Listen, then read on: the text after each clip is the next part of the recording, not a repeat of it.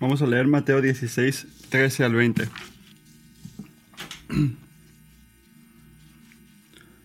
Cuando llegó a la región de Sara de Filipo, Jesús preguntó a sus discípulos, ¿quién dice la gente que es el Hijo del Hombre?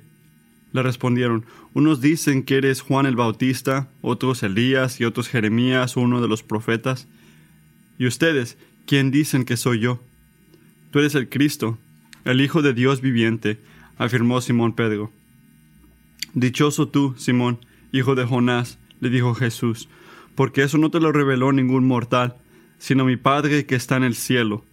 Yo te, yo te digo que tú eres Pedro, y sobre esta piedra edificarás mi iglesia, y las puertas del reino de la muerte no prevalecerán contra ella. Te daré las llaves del reino de los cielos. Todo lo que ates en la tierra quedará atado en el cielo, y todo lo que desates en la tierra quedará desatado en el cielo. Luego les ordenó a sus discípulos que no dijeran a nadie que Él era el Cristo.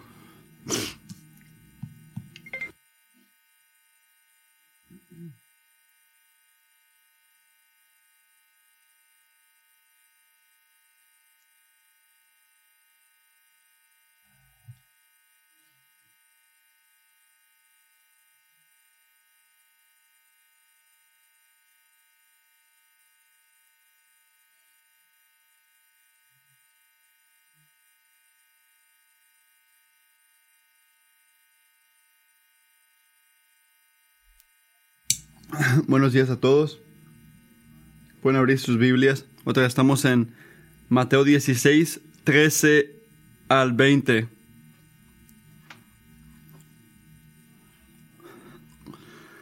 A mí me encanta la iglesia, sí.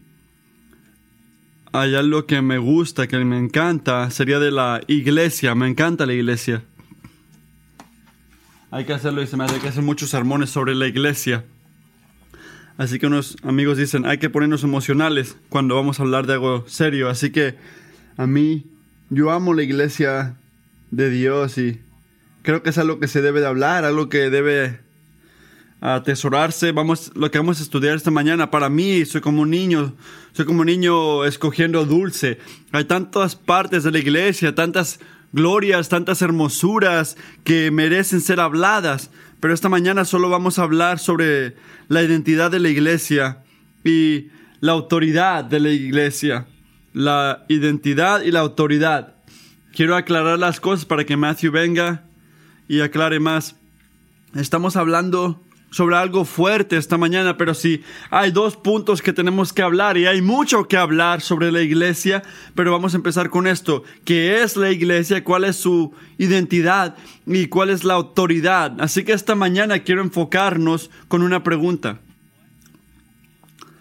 ¿Qué es la iglesia? ¿Y por qué es tan importante? ¿Qué es la iglesia y por qué es tan importante? Creo que muchos como yo han hecho la pregunta, esta pregunta en un punto u otro de sus vidas, ah, pensando en el punto que tiene. En nuestro círculo con la gente evangélica, amamos a Jesús, amamos la Biblia, pero me pregunto cuántas veces con las mismas palabras y con el mismo efecto diríamos, yo amo la iglesia. ¿Qué importa si yo soy un siguiente de Cristo con la Biblia y no una iglesia? ¿O qué tal si estoy en mi casa escuchando a alguien en el internet, alguien que ama a Cristo, hablando de la escritura ahí? O si estoy en mi trabajo y soy un ejecutivo que lee la Biblia o voy a unos estudios bíblicos virtuales cada semana. ¿Qué no dice la Biblia donde hay uno o dos o tres en tu... ¿Estás ahí tú también? ¿Estás presente? Caleb, ¿a poco no estás como sobrehaciendo la cosa? Mucha gente ya ni le llama la atención la iglesia y esta nueva generación es una generación que ya es después de los cristianos. Otra vez, ¿a poco no estás haciendo una montaña de algo pequeño? ¿Por qué yo como un siguiente de Cristo, porque yo necesito una iglesia cuando tengo a Jesús y la Biblia? ¿Cómo responderías tú a esta pregunta? ¿Qué es la iglesia y por qué es tan importante? ¿Por qué debes de reunirte? ¿Por qué debes de ir a una iglesia local? Porque yo vivo una vida ocupada. La iglesia pecó contra mí. Yo estoy disfrutando a Dios donde estoy. Nunca he estado tan vivo espiritualmente. No necesito la iglesia. ¿Por qué importa tanto? Diría la gente. Bueno, esa pregunta que estoy haciendo se concluye a estas dos cosas. ¿Qué es la iglesia? ¿Cuál es la identidad de la iglesia? ¿Y cuál es la autoridad? ¿Qué autoridad tiene en nuestras vidas como siguientes de Cristo, viviendo bajo la autoridad de Dios en la Biblia? Así que el punto de esta mañana, si se te olvida todo, que no te olvide estas cosas. La identidad de la iglesia está basada en las buenas noticias de Jesucristo y Él ha delegado la autoridad ah, para afirmar y negar profesiones de fe a su iglesia. Y vamos a ver esto más profundamente ahorita. Esto es un sermón de dos puntos, la identidad de la iglesia y la autoridad de la iglesia. Son los puntos más importantes que van a ver hoy. Así que mientras miramos los textos enfrente de nosotros, Mateo 16, lo primero que tenemos que hacer cuando leemos un texto en nuestras Biblias, porque amamos la palabra de Dios, tenemos que mirar el contexto, al contexto en el que estamos entrando. Así que antes de esto, este Jesús estaba ahí, Cristo hizo algo en Filipenses. Él advirtió, él advirtió a sus discípulos no sobre los este, fariseos. Los advirtió de las enseñanzas, les advirtió de todo, les usó una analogía del pan dañado. Cristo dijo, miren y tengan cuidado, tengan cuidado de la manera que caminen los fariseos. Esa palabra de miren, observen, es una palabra profunda. Carga la idea de estar atentos. Estén atentos a la manera que esta gente enseña, cuidado de sus enseñanzas, que eran autoridades falsas espirituales. Autoridades espirituales falsas. Así que lo que tenemos que tomar de esto es que hay autoridades falsas y hay una autoridad verdadera. Y la iglesia leyendo lo que dijo Matthew, estamos en Deuteronomio, siendo perceptivos, no somos Israel, somos algo diferentes. El momento que Cristo vino y murió y fue resucitado y resucitó y estuvo en la mano derecha del Padre y reina en el cielo, esto tiene un impacto sobre la gente de Dios. Así que cuando llegamos al versículo 13, Jesús le pregunta a, Pedro algo. miren el contexto. ¿Quién dice la gente que es el Hijo del Hombre? Él está hablando de autoridad. Y Pedro responde con unas buenas respuestas. Bueno, unos dicen que eres Juan el Bautista. Me puedo imaginar lo que decía la gente ahí. Ah, la gente dice que tú eres Juan el Bautista o Elías o Jeremías uno de los profetas. Y son buenas respuestas. Esta gente son gente fuerte de Dios. Este, Juan Bautista, Elías, Jeremías, que era un gran ejemplo de un profeta que sufrió y representaba a la gente de Dios. Y Jesús le pregunta a Pedro, ¿quién dices tú que soy yo? Y la pregunta más importante para cada uno de nosotros es la respuesta a esa pregunta. Esta es la cosa más importante de ti. ¿Cómo respondes tú esta pregunta? Así que no importa lo que diga la gente de Cristo. Lo que importa es qué dices tú. ¿Qué crees tú de Cristo? Así que cuando Jesús le pregunta a Pedro esto, la respuesta a esto es una afirmación de sí mismo como lo que es de Cristo. Y eso es lo mismo para nosotros. Como nosotros respondemos la pregunta de quién es Jesús, habla mucho de quién somos nosotros. Igual de como lo hace de quién es Jesús. Así que la respuesta de Pedro es esta. Tú eres el Cristo, el Hijo del Dios viviente.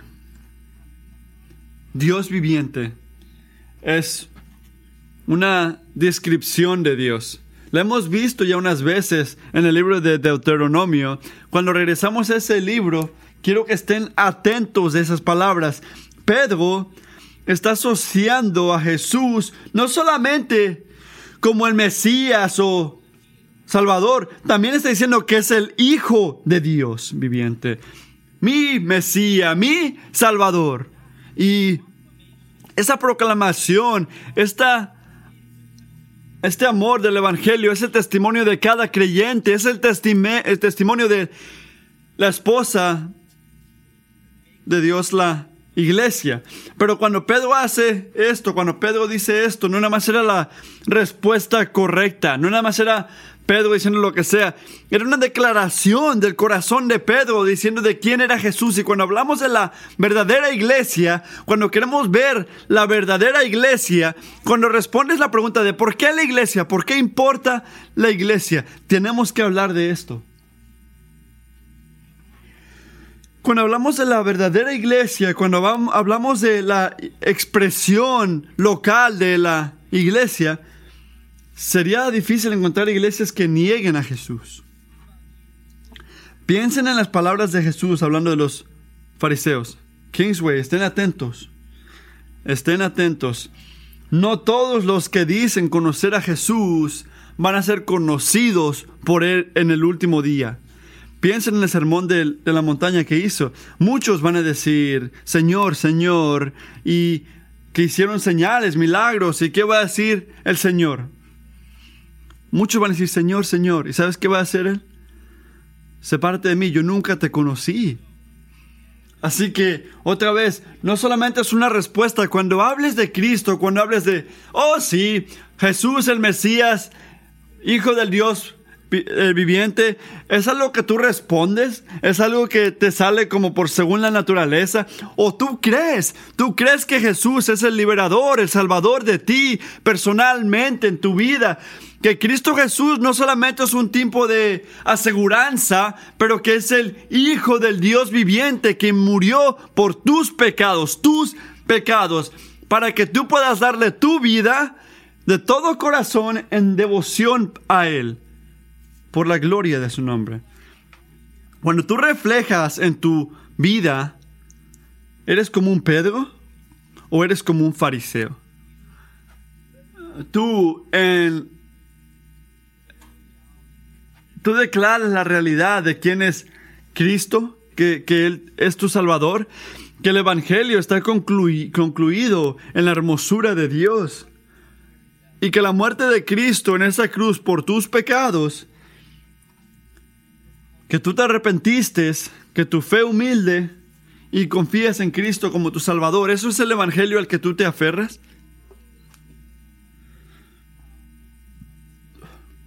Quiero que sea así. Quiero que seamos como Pedro. Así que Pedro, al ver este contexto, al ver esto, después de advertir, y el mundo dice que Jesús era un profeta, un gurú, un tipo de cosa que pasa, Pedro concluye la proclamación y que aferra a la gente de Dios. ¿Quieres hablar de la identidad de la iglesia? Esa es la respuesta de Pedro, esa es su declaración. ¿Y cómo respondió Cristo? Primero, Cristo declara que es por gracia, por la gracia de Dios que puede responder así, que nos recuerda de la proclamación del Evangelio que creer en Cristo no es una caja que nada más checamos. Tomen fortaleza en esto, iglesia. Cuando compartimos el Evangelio, padres a un hijo que no cree, padres, gente, cuando compartes el Evangelio, no es cualquier cosa, es Dios el Padre levantando a gente de la muerte. Es la gracia de Dios que estamos aquí en este cuarto y que somos parte de esta iglesia. Muchas veces la gente dice que la iglesia es separada, hace lo que quiere. No, por la gracia de Dios somos diferentes. No hemos hecho nada para estar aquí. No hemos hecho nada, nada para ser llamados los hijos de Dios. Yo no puedo proclamar lo que Pedro dijo si no fuera por Jesús enseñarme mi necesidad y enseñarme la gloria de que Dios es merecedor, de que Él es el que me salvó. Y decir, te amo, te elegí. Y Dios diría, mi hijo murió por tú, por ti, te elegí no es un club, no es gente que sabe responder las cosas correctamente, es gente que miraron la gracia de Dios. Así que Jesús le dice a Pedro estas cosas en el versículo 18, dice, dice, yo te digo que tú eres Pedro, y sobre esta piedra edificaré mi iglesia y las puertas del reino de la muerte no prevalecerán contra ella. Te daré las llaves del reino del cielo. Todo lo que ates en la tierra quedará atado en el cielo y todo lo que desates en la tierra quedará desatado en el cielo. Luego les ordenó a sus discípulos que no dijeran a nadie que él era el Cristo. Y después de esto, le dice que en él va a crear la iglesia.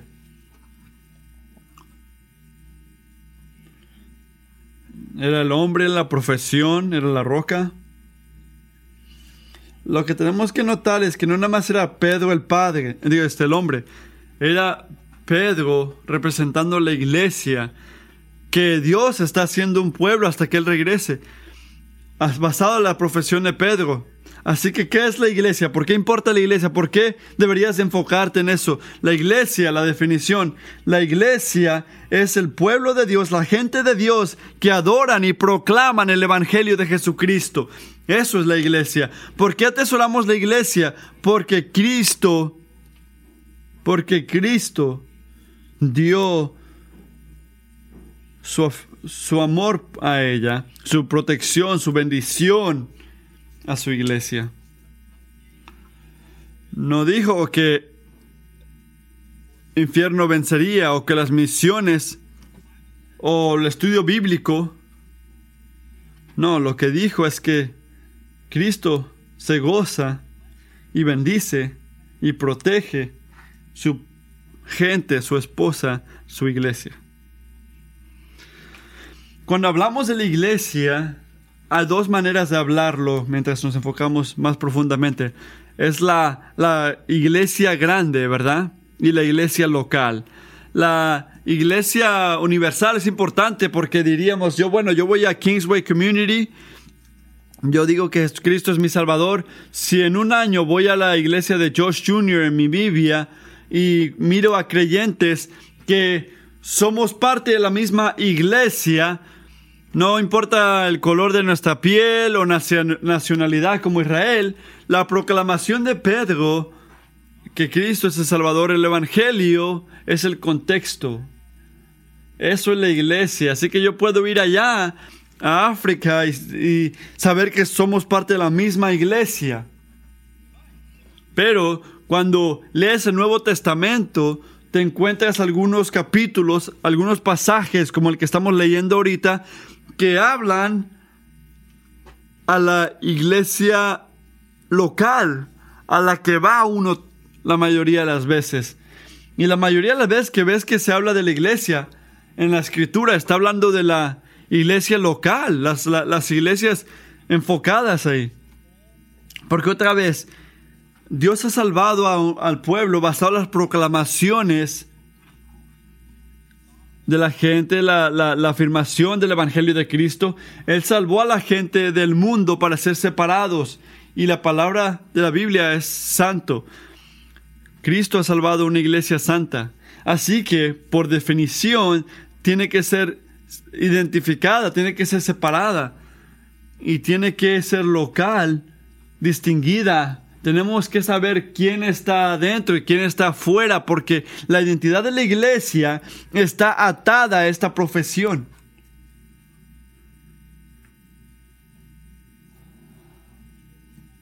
Así que Dios salvó a su pueblo para ser separados porque amamos a Cristo. A la persona que dice, bueno, yo a mí me gusta la iglesia grande, la, la iglesia universal. Y noto que esa gente no está muy involucrada en una iglesia local. Me encanta la iglesia universal. Si te encanta la iglesia universal, únete a una iglesia local.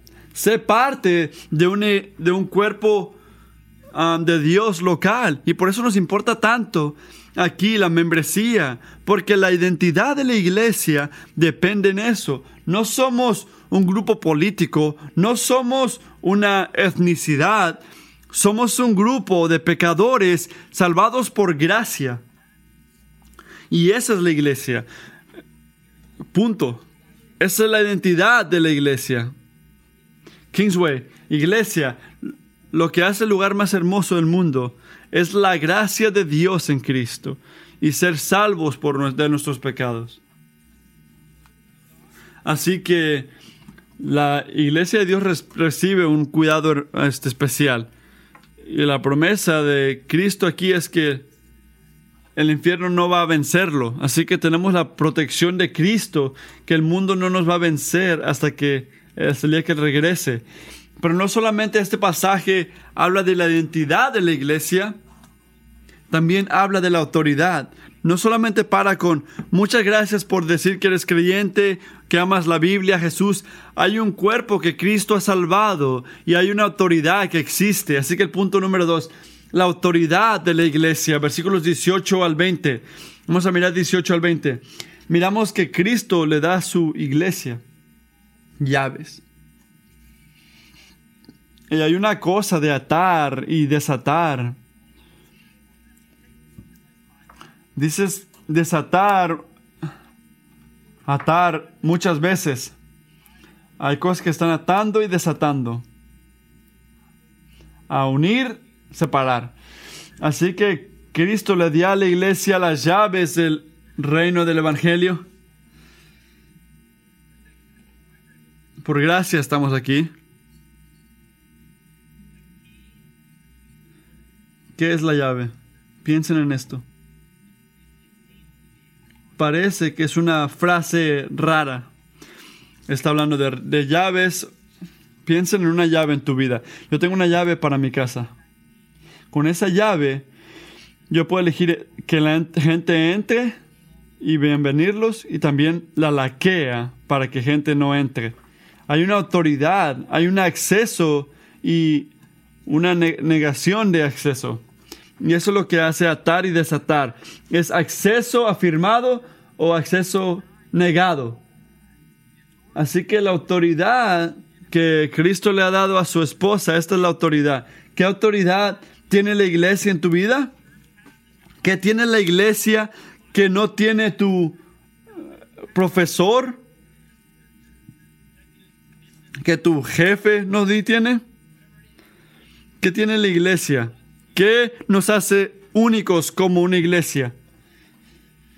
La autoridad que Cristo le dio a su esposa es la autoridad de afirmar o negar profesiones de fe. Él no, y únanse a mí, Él no le dio esa autoridad para que solamente una persona decida, sino que la iglesia corporal decida. Y mucha gente si vas a otras iglesias, ahí es donde hay mucha gente que no, no están de acuerdo en este punto. Pero escúchenme, esta autoridad, antes de que te vayas, vamos a buscar otra iglesia, escúchenme antes de decidir. Esta autoridad no es del hombre, no es del hombre. No hicimos las llaves, no hicimos las llaves del Evangelio que Cristo le da a la iglesia, es la autoridad puesta por Cristo para su iglesia. Y ahora, no es cualquier persona que dice, somos una iglesia, tenemos un edificio.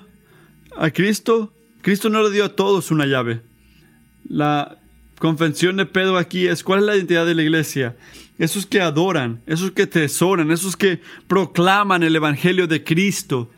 Cristo da su autoridad a su, a su esposa, viene siendo la iglesia. Efesios dice esto, 5.23, porque el esposo es cabeza de su esposa. Típicamente escuchamos esto Ahora piensen en la segunda parte de esto, de la autoridad. Así como Cristo es cabeza y salvador de la iglesia, la cual es su cuerpo y es su salvador. La autoridad que la iglesia tiene viene del Señor Jesucristo. Yo no soy el Salvador, tú no eres el Salvador. Cristo es el Salvador y solamente Él lo es. La cabeza, el que reina, por la cual pastores le obedecen. Somos pecadores salvados por gracia. Los miembros son pecadores salvados por gracia, pero estamos unidos en una cosa gloriosa, el Evangelio de Cristo. Tú sabes que las personas más cuidadosa para tener como tu jefe es alguien que está atento a su necesidad. Y eso es la iglesia. Eso es la iglesia, porque sabemos que no, no tenemos acceso por mérito. Caleb no hizo lo suficiente para llegar donde está ahorita. Jesús tuvo que morir por mí para yo entrar a la iglesia.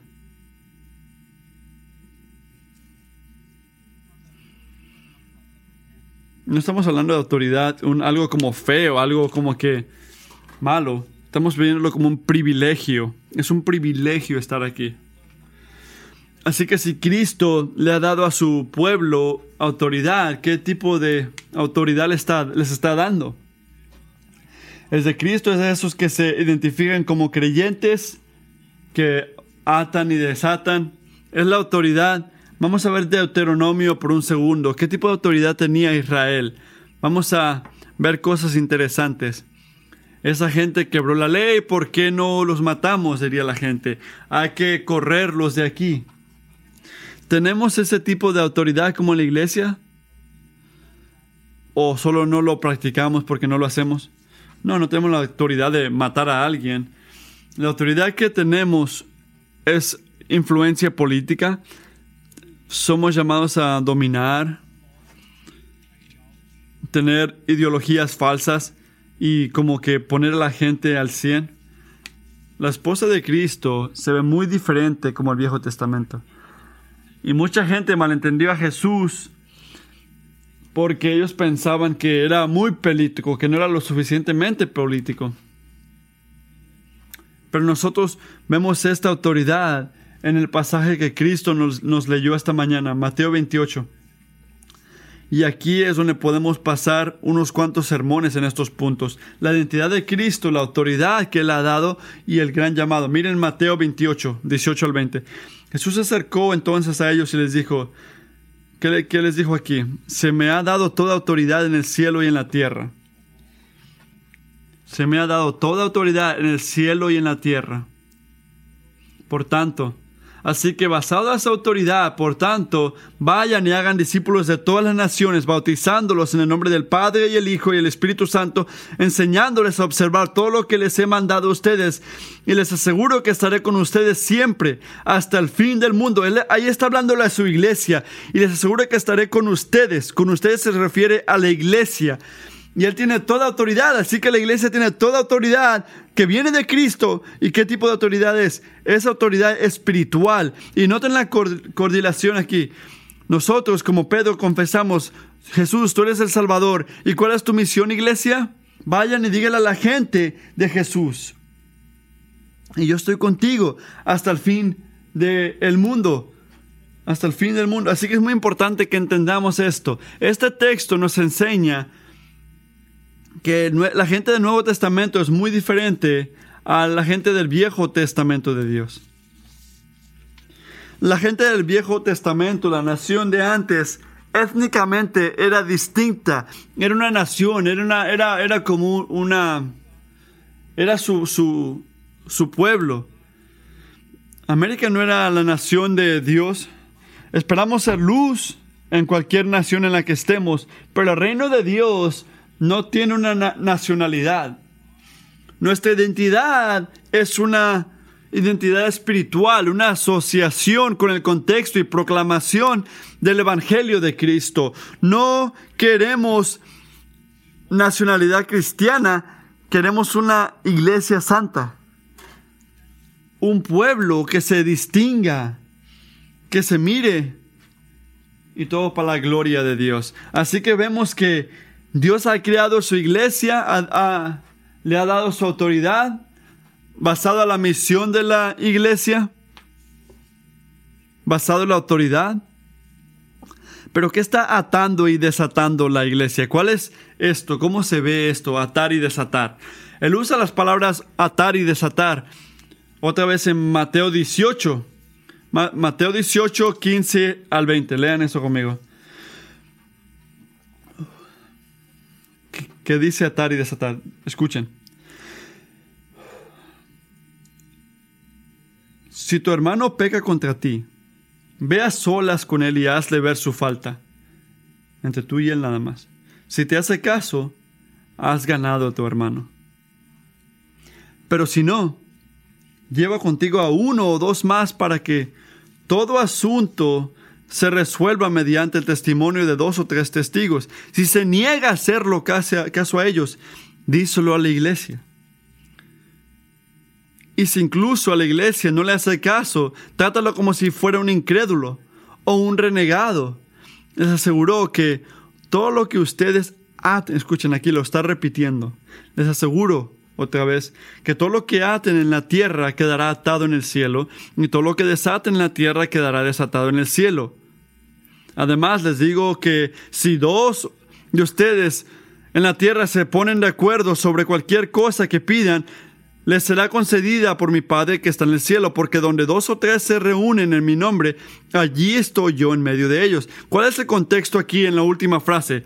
Cuando dice por donde dos o tres se reúnen en mi nombre no se trata de que, bueno, quiero que Dios me escuche, voy a llamar dos, tres más para que me escuche.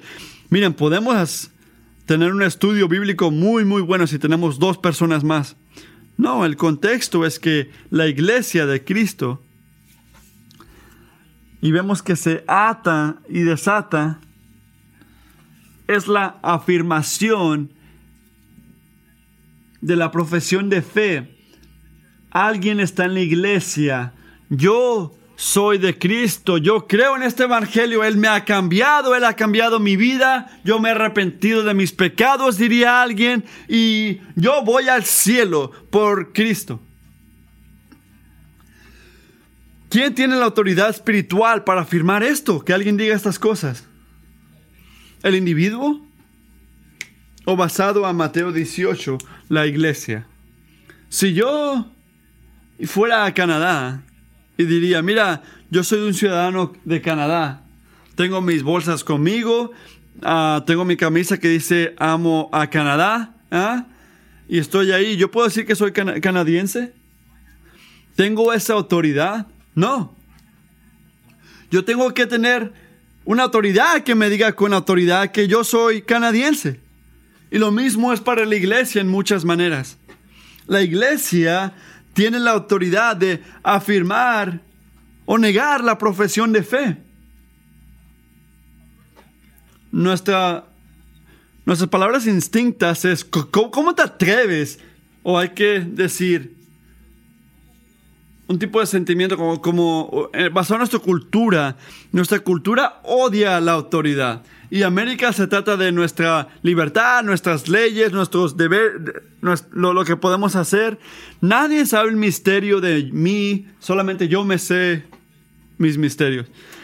Pero confiar en tu corazón, como dice Jeremías 17, ahí es el peor lugar para buscar autoridad, en tu propio corazón. En Jeremías dice, nada hay tan engañoso como el corazón no tiene remedio. ¿Quién puede comprenderlo? Basado en la caída, la manera que caminamos, pensamos, actuamos, es basado al pecado y necesitamos la gracia de Dios para pensar, actuar y hacer de una manera que honra a Dios. Y Kingsway, iglesia, una de las maneras que Dios enseña su gracia es a través de la iglesia. Podemos ver Mateo 18 y deberíamos de verlo y decir, yo siento cosas cuando leo Mateo 18 quiero que lo miren ahora. Eso es ir contra. ¿Cuál es el gozo? ¿Cuál es la esperanza? ¿Cuál es la buena noticia? Yo pensé que yo era, yo, a mí me gustó mucho la profesión de Pedro. Yo amo a Jesús y todos amamos a Jesús. Y después hablas de disciplina. Esa no es buena noticia, disciplina no es buena noticia. La buena noticia de la autoridad que Dios le dio a la iglesia es que tu hermano y hermana puede estar asegurado, afirmado en tu salvación, porque no se trata de ti. Cuando estés abajo, en un lugar oscuro, Cristo te está dando una comunidad para que venga al lado de ti y te diga, Cristo es mejor. Hermano, persevera. No digas estas cosas de ti mismo. ¿Por qué? Porque la autoridad no está en el individuo, está en la iglesia. No somos un montón de gente que solamente dicen que aman a Jesús, que agarran a sus Biblias, que se reúnen y quieren llevarse bien. No es el individuo, es algo corporal.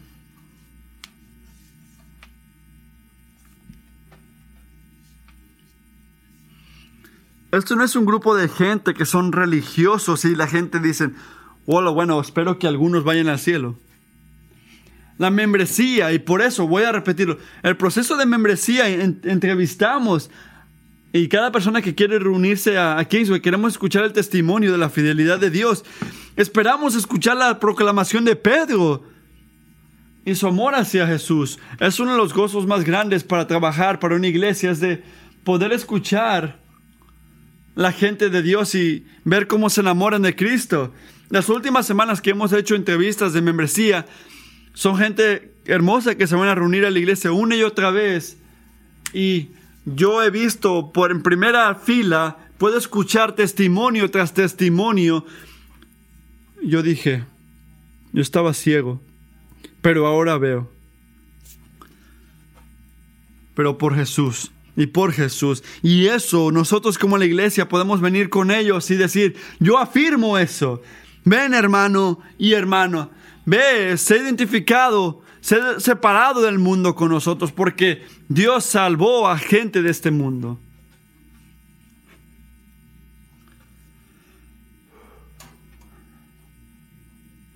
Necesitamos a la iglesia local porque es la autoridad corporal de profesiones de fe, donde se afirma o se niega.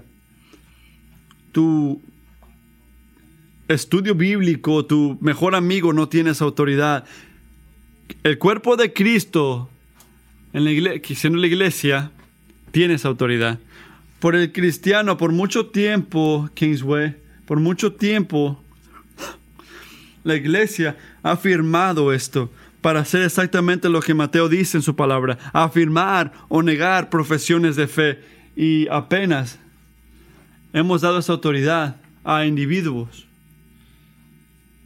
Y basado a una oración que se dice cuando teníamos cinco años, eh, la oración de los pecadores, basado en la historia, la, pluma no se ha secado. ¿Por cuánto tiempo lleva eso de nuestra historia? Así que mientras miramos a Mateo 16, miramos Mateo 18, quiero que ustedes, como gente que ama a Cristo, que afirman a la Biblia, que dice la escritura de la autoridad, que dice la Biblia de autoridad espiritual, es buena. Como dijo Mateo, gracia y autoridad. La gracia es más autonomía, no más como que cuidado. Pero ¿qué dice la escritura? Cristo quiere bendecir a su iglesia y amar a su iglesia y cuidar a su iglesia a través de esta autoridad. Nosotros afirmamos, pero también esto es gracia, esto es la gracia de Dios. Hermanos y hermanas, cuando nosotros disciplinamos a un miembro de la iglesia, el Evangelio se ve aquí como se ve allá. La misma gracia aquí que, lo que hay allá, que cuando no hay disciplina y cuando hay disciplina. Porque cuando estamos proclamando y afirmando y estamos moviendo la bandera, estamos protegiendo. Iglesia, la disciplina es decir, hermano, hermana, estás en pecado habitual sin arrepentirte, en un falso testimonio es lo que estás haciendo. Estás diciendo que eres como Pedro y que Él te ha cambiado, pero tu vida, pero tu vida no lo testifica. Así que nosotros como la iglesia protegemos el Evangelio, protegemos a la gente de Dios, porque otra vez la identidad de y la iglesia no es gente inclusiva que no solo que se creen bien o se creen los mejores y que se llevan todos al 100 o que nadie le importa lo que esté haciendo el otro. Eso no es gracia. Eso no es la iglesia. La iglesia es algo separado, un pueblo que se identifica. Así que nosotros cuando en amor hablamos con hermanos y hermanas sobre sus pecados, sobre su mal caminar, es por la gloria de Dios, es para la hermosura de Cristo, es porque Él nos salvó de nuestros pecados y por eso lo practicamos. Y por eso la gloria de Dios, la protección del cuerpo, es parte de la razón por la cual disciplinamos, pero hay otra razón, es porque queremos amar, queremos amar bíblicamente, mirar el mejor de nuestro vecino, de nuestro hermano, nuestro este vecino en este tiempo. Queremos restaurar y esa es la esperanza de la, disciplina. Ese es el punto de la disciplina. Yo quiero restaurarte, quiero que regreses a atesorar y amar a Cristo, porque Él murió por ti. Y en segundo lugar, si hay una falsa profesión entre nosotros y los ponemos bajo disciplina, podemos compartir la buena noticia de Cristo. Y es un punto del Evangelio esto, porque la peor cosa que podemos hacer como la iglesia es identificar falsamente una salvación que no es verdadera. Yo no quiero eso. Y este es el peso que cada pastor en esta iglesia siente. Esta autoridad es un privilegio. Y la vida es muy importante. Cristo es muy glorioso para que yo diga, bueno, estuvo media rara la cosa, así que le dije que era cristiano para que no sea raro el momento. No. Lo que atamos en, el, en la tierra o desatamos, importa. Y humildemente hacemos estas cosas. Queremos fielmente hacer estas cosas. Es importante porque Dios y la integridad del Evangelio y, la y lo serio que es esta autoridad, por eso nosotros con toda humildad atamos y desatamos fielmente. Así que para terminar, estaba pensando en todas las maneras que podemos aplicar este texto para crecer en nuestra identidad y autoridad de la iglesia. Una de las mejores aplicaciones que he visto, ven a, a, la reunión de nuevos miembros en unas cuantas semanas y quiero que miren lo que está ocurriendo. Quiero que vengan el día que esta gente se reúnan como miembros. Estas son 12 personas que como Pedro identifican con el Señor y pueden reunirse a nuestra iglesia, unirse a nuestra iglesia. Y el infierno no va a vencer. Qué bendición, qué honra. Cuando miramos el bautismo, cuando Matthew puede predicar eso, eso va a ser un sermón bonito, divertido. Y podemos ver lo que es representado por esa agua, la asociación de la vida. Que Él vivió la vida que yo no pude vivir. Él murió la vida, Él murió la muerte que yo merecía. Y eso es la iglesia.